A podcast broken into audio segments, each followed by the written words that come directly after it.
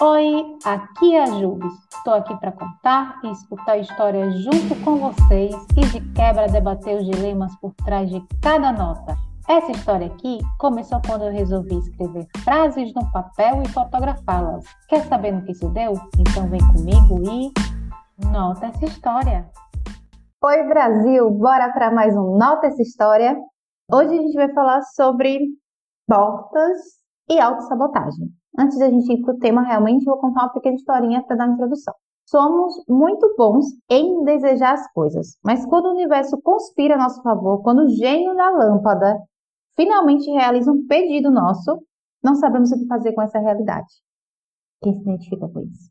Normalmente, quando as portas se abrem, seja lá porque você estava pedindo, batendo naquela porta lá, tentando abrir ela, a primeira vontade que dá na gente, pelo menos uma pessoa que tem um pouco de autossabotagem, quase, quase todo mundo tem, né? Se você for essa pessoa que não tenha, parabéns, parabéns e aproveite. Mas quando a autossabotagem bate, a gente bate na porta, a porta se abre, o primeiro desejo que a gente tem é sair correndo, porque assusta. E mesmo que a gente fique se perguntando, mas por que eu quero tanto isso? E a porta está se abrindo, e aí a gente tem vontade, a primeira vontade que a gente tem é de correr. Eu sei que isso é difícil, porque tem uns, alguns sentimentos envolvidos, como a gente passa a se sentir uma pessoa impostora, inadequada, incapaz, é tanto julgamento, tanta sabotagem, tantas coisas que a gente coloca na nossa cabeça nesse momento. E, e as coisas que começam a ficar possíveis vão se distanciando disso, ficando cada vez mais impossíveis, porque a gente começa a se colocar no lugar de inadequação, talvez, ou de, tipo, de ser incapaz de assumir aquilo. E é sobre isso que a gente vai falar, sobre essa questão de bater nas portas e da autossabotagem. Agora, bora para a nota para vocês entenderem por que a gente chegou nesse tema. A nota. Se falta coragem, de nada adianta as novas portas abertas. Normalmente é assim, falta coragem e sobra autossabotagem. O que, é que a gente pensa primeiro? Não é para mim, não estou pronta, não estou pronto, não vou dar conta disso, não sei fazer isso direito, passa para outra pessoa essa oportunidade. E a gente tem que ter uma, tomar muito cuidado com, com esses pensamentos e com essas atitudes. Porque se a gente não aproveitar aquele momento, a porta se fecha, outra pessoa entra, e a gente fica depois, né, desse, desse negócio de dizer, ah, não era para mim, por isso, beleza. Aí depois disso vem tipo assim, um pensamento de não era minha vez, ainda vai chegar a minha vez. Isso aqui, a sua vez pode, pode ter chegado e você simplesmente ignorou aquela porta por uma questão de autossabotagem, de faltar coragem na gente para dizer isso mesmo que eu quero. Eu bati nessa porta, essa porta se abrindo e eu vou entrar aí para entender, para entender se realmente faz sentido para mim, né? Porque a gente sabe que idealizar, pensar em querer algo não é a mesma coisa que você viver, né? Tipo, o ideal é o que a gente pensa é muito ideal, assim, no mundo muito perfeitozinho, e a gente sabe que a realidade é um pouco diferente. Fiquei me perguntando, por que a gente pratica autossabotagem? A pergunta é muito fácil de ser feita, a gente vive fazendo isso, isso pra gente, para outras pessoas, mas a resposta. Eu vou falar de mim, sabe? Eu vou falar de mim, por, porque eu acredito que eu pratico, às vezes, a autossabotagem em algumas situações. O primeiro que eu vou falar aqui é o medo. Eu tenho medo de falhar, de rejeição e de ser julgada. O meu medo é meio que tipo assim, eu tenho medo de do sofrimento, para evitar o sofrimento e a decepção, no amor, na carreira, em qualquer coisa que eu queira investir, sabe? Que eu queira muito investir, que eu tento bater na porta lá, mas quando está acontecendo, a primeira coisa que vem, o primeiro sentimento é o medo, e aí vem esses pensamentos, né? esses pensamentos de talvez não seja a hora, eu não estou pronta. Então, é o medo. Muito ligado ao medo, tem a culpa, porque tem a culpa de a questão de isso vai acontecer, eu vou falhar, eu posso prejudicar alguém, eu vou me sentir culpado. E também tem a questão do julgamento. Então, tudo isso é, meio que está dentro da minha sabotagem, sabe? O medo de o medo, medo geral, o medo de dar alguma coisa errada, o medo de machucar alguém, o medo de não ser suficiente a rejeição, a rejeição quando se trata de tipo, ah, um relacionamento que, né, uma pessoa que eu esteja paquerando, por exemplo, a rejeição. A rejeição também, uma vaga que me aplique, por exemplo. E a questão do julgamento. Então, tudo isso E aí tudo isso também engloba um pouco da culpa, se, eu, se der errado eu prejudicar alguém, se der errado e eu é, machucar alguém, e tem muito isso na direção, sabe, quando eu tô dirigindo, é, essa questão. Por isso que eu fui muito exercitando isso, tá? De, tipo, o mundo não vai acontecer o que você está pensando na sua cabeça, essa, essa coisa trágica que você está pensando, vai, vai dar certo. Então, teve muito desse processo no, no meu processo de, de, aprender a dirigir, né? Porque tem a questão muito da culpa, de saber lidar, de saber falhar. Às vezes eu vou falhar e, e é isso. E, e, a culpa tem uma questão tipo assim, ah, se eu tentar, se eu nem tentar, eu nem, nem vou nem vou precisar lidar com a culpa. E isso meio que é auto-sabotagem, porque eu estou tentando me proteger, bem entre aspas aqui, de uma decepção, que não é legal, né? Então, meu, minha autossabotagem tem muito do medo ser, da rejeição e de ser julgada e da culpa. É, são esses elementos que mais, mais estão presentes, né? Por isso que eu, que eu me autossaboto, para evitar esses sentimentos, essas sensações. A gente sabe que a autossabotagem não é legal. Beleza, a gente sabe que não é legal, mas o que fazemos para conseguir nos livrar dela? Eu acredito que se livrar da autossabotagem a gente não consegue 100%. A gente consegue driblar em algumas situações e isso já é muita coisa, sabe? Você conseguir identificar a autossabotagem conseguir meio que não deixar que ela governe os, as, suas, as suas decisões, sabe? Ou não de tomar decisões com base em pensamentos que são autossabotadores. E aí, em termos práticos, o que é que eu faço? Eu vou falar muito de mim, tá? Aqui, porque eu li um pouco sobre questões de, de psicologia, mas eu vou falar muito de mim, e aí vocês veem se fazem sentido ou não, eu tô falando mais de mim. O que é que eu faço? Para tentar driblar, né? Porque me livrar já seria muita coisa. É, ter, eu tenho pequenos objetivos de uma metona, que eu chamo de metona tipo uma meta grande. Então, se eu tenho um objetivo maior, eu tento colocar pequenos passinhos que eu possa fazer, que eu sei que são tijolinhos, que estão me ajudando a construir aquela coisa maior, que talvez eu tenha medo, tenha a sensação de, tipo, não vou dar conta, ah, é melhor não tentar, que eu não vou me frustrar, mas para não deixar esses pensamentos se tornarem uma verdade, eu nem tentar, eu tento fazer pequenos pedacinhos, pequenas entregas. Ler uma página, de um livro, estudar 15 minutos por dia, conversar com alguém que possa é, tirar uma dúvida para mim e aquilo não ser impeditivo fazer uma coisa que eu sei que é maior e aquilo não ficar lá sempre como se fosse uma pendência. Então, pequenas, pequenos pedacinhos de uma metona, pequenas entregas de uma entrega maior. Funciona para mim isso. Se perguntar as coisas. Eu converso muito comigo mesmo nos pensamentos, né? Então, eu me pergunto muito, por que a concretização ou essa porta se abrir para mim me assusta? O que é que está me assustando aí? É um medo real? Tipo, tem fundamento esse medo? Que eu tenho esse medo de não dar conta das coisas. Beleza, se eu não dar conta, numa, o que, que vai acontecer? Eu posso encontrar pessoas que possam me ajudar. Eu preciso fazer tudo sozinha. Então, eu começo a investigar comigo mesma se é aquele pensamento ou se é aquela possibilidade me assusta tanto. Por quê? E se esse porquê ainda é, tem fundamento, sabe? Aí eu fico pensando também nessa questão, tipo, dessas perguntas sempre outras, envolvo outras pessoas. Tem alguém que eu possa conversar sobre isso? Alguém que possa me orientar, uma mentoria? Ou alguém que seja mais experiente, alguém que eu confio, que porque conversando eu organizo meus pensamentos e me vêm ideias dessas pessoas que eu posso, pensar, hum, não tinha pensado por esse lado. Vamos por aqui, talvez seja legal. Ou então eu posso adaptar para uma coisa que seja mais ah, tipo, o meu jeito, minha abordagem, mas com base na dica que aquela pessoa me deu. Então, isso me ajuda. Pensar, e esse é um mantra.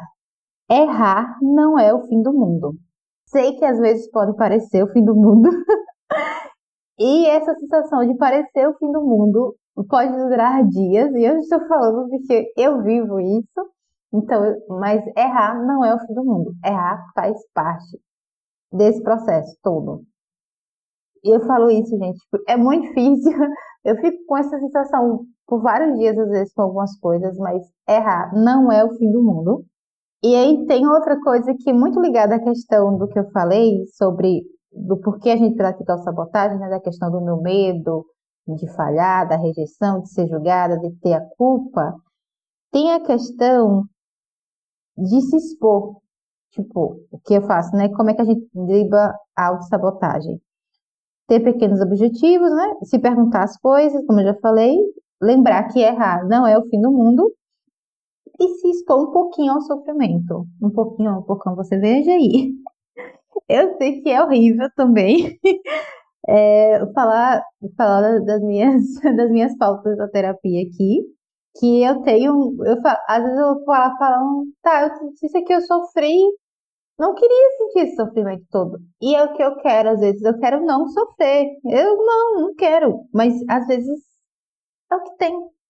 Às vezes a gente precisa passar por um certo desconforto no sentido, um certo desconforto no sentido, ah, eu, a culpa, o medo, falhei, fui rejeitada, que a gente precisa se expor a isso às vezes, sabe? Pra gente entender se deu certo, se a porta que realmente você queria entrar fazia sentido para você, se não fazia, beleza, vamos, né? Não fez tanto sentido para mim, o que, é que são as minhas outras opções? Então, aprender a lidar com as frustrações eu vivo perguntando isso, tá, beleza, entendi que isso faz parte do autoconhecimento, que eu aprendi várias coisas, mas eu queria não sentir o desconforto, é isso. Mas é, é impossível, né? A gente aprende a lidar. Olá, por isso que a gente entra na terapia. Façam terapia, se vocês puderem, tá? É isso. Suas crenças, o último tópico. É, crenças aqui não é religiosas, tá? É na questão, pode ser religiosa também, mas aqui é mais na questão de, tipo, que que está enraizado em você, no sentido de por que algumas coisas te incomodam tanto, ou me incomodam tanto? Porque talvez essas coisas sejam as suas crenças lá, né? Um negócio que você, você não conseguiu ainda racionalizar, mas existe dentro de você, seja o motivo de você ficar tão frustrada. Percebi isso em mim. Eu tenho uma crença Acho que já comentei aqui, eu tenho uma crença da questão do descanso, né? Que eu estou ressignificando o descanso, lá, lá, lá. E aí, é, eu sei que o descanso é importante no dia a dia, ter uma pausa, só que eu preciso entender a crença que eu tenho no descanso, de, de ser não produtiva, de achar que é, não valorizar aquilo. E aí, por que eu não valorizo? Porque eu preciso ser tão produtiva assim, sabe? Então, estou, estou nessa busca aí é uma crença minha que eu estou tentando desconstruir porque eu vi que me faz mal, né? Que a gente precisa, assim, desses momentos de respiros, de a pausinha do café de, de, de 15 minutos faz toda a diferença quando a gente volta, porque a gente se sente um pouco mais produtiva. E eu tenho visto isso na prática. Então, estou tentando praticar e eu estou vendo que dá resultados. Então, acho que a última diquinha sobre como driblar a autossabotagem seria essa, driblar, tá? Se livrar. Se você conseguir, me ensina aí os caminhos das pedras, tá? Porque se livrar, eu acho que a gente é meio difícil, mas dá um jeitinho de conviver com ela e saber quando é autossabotagem que está tomando a decisão, fechando uma porta pra gente, é bom. É bom porque isso já nos, nos fortalece. Aí vamos falar das portas. Beleza, a gente se enche de coragem e vai lá bater a porta que queremos entrar os universos que queremos estar, as conversas, os crushes que queremos chamar para sair. E aí eu vou ser bem sincera com vocês. Esses momentos, essas, essas portas que a gente quer entrar, quando a gente está entrando, quando a gente realmente toma a decisão, vou lá, vou tentar, esses momentos assustam. A gente não sabe ao certo o que esperar, porque nunca, a gente nunca esteve ali, sabe? Tipo, ah, beleza, esteve em situações parecidas, mas aquela situação com aquela pessoa, com aquele universo, nunca aconteceu. Então, tudo é novo, então vai assustar, a gente não sabe o que esperar. É, por mais que seja uma coisa que você estudou muito na teoria, a prática ela é diferente, porque a vida real é diferente, sabe? A vida real, a gente sabe o que acontece no caos, então a gente passa pela porta e aí tem que lidar com os nossos humores, com os humores das outras pessoas, no caso, tipo, beleza, né? quando você pensou naquela situação que você estava com humor em um dia mais tranquilo, mas quando a coisa está acontecendo, às vezes tem um problema acontecendo com você ou com a pessoa que você tem que conversar sobre, sobre, o, sobre o assunto, e isso vai deixar as coisas que você idealizou, que não vão estar acontecendo da mesma forma que você pensou. E a gente tem que vai saber lidar com aquilo, quando depois que você atravessar aquela porta, depois que você tomar a iniciativa, sabe? Os fatores externos também é a questão do tempo, o momento de uma empresa, o momento de uma pessoa, tem que, tem que ser levado em consideração. Então, a vida real não vai ser como a teoria. Isso vai assustar. Isso pode tirar a gente um pouco do eixo, mas só é importante você ver o avanço, né, de lá de ter ultrapassado aquela porta e ter entrado e estar tá vivendo aquilo e estar tá se expondo aquilo, que talvez vire uma frustração. Jay, se você fez isso, meus parabéns. Eu dou parabéns porque eu sei que não é fácil, tá? Eu também passo por isso. eu passo por isso, eu sei que não é fácil. Para finalizar, eu queria compartilhar com vocês o trecho da história dessa nota. Tem uma história no blog sobre essa nota. Tá, bora lá. Nessa vida a gente nasce sem saber de nada. Aprende na marra e nas quedas a dar os primeiros passos. E isso já é uma amostra do quanto cada conquista será na garra de cair, levantar e voltar a tentar. Seria ilusão demais pensar que com o novo não viria as cobranças, discussões de relacionamento, prazos curtos e um monte de outras coisas não tão boas. Mas não tentar seria um desrespeito às boas oportunidades que, vez ou outra, cruzam as nossas vidas. Então, bora espiar as portas por aí, entrar, entender se faz sentido, se não faz sentido, o que, é que a gente pode ajustar ali, lidar com as frustrações, de não ser bem o que a gente quer, de talvez não ser tão boa naquilo e beleza, tentar ajustar a rota. E se falhar, é isso. Esse falhar do eu aqui para falar, tá? Porque falhar ainda é um problema. Mas acontece às vezes. A gente pode falhar e isso não vai ser o fim do mundo. Lembrem disso. Faça esse mantra também. Não é o fim do mundo falhar. Não é o fim do mundo falhar. é isso, gente. Bora tentar praticar. Eu sei que não é fácil. Falar é muito mais fácil. Praticar dói um pouco. É desconfortável. Mas se tá lá a porta, você quer entrar naquela porta, seja lá do que for que você esteja batendo, a porta tá se abrindo, entra, vê lá o que, que tem naquela porta, né? Não custa nada.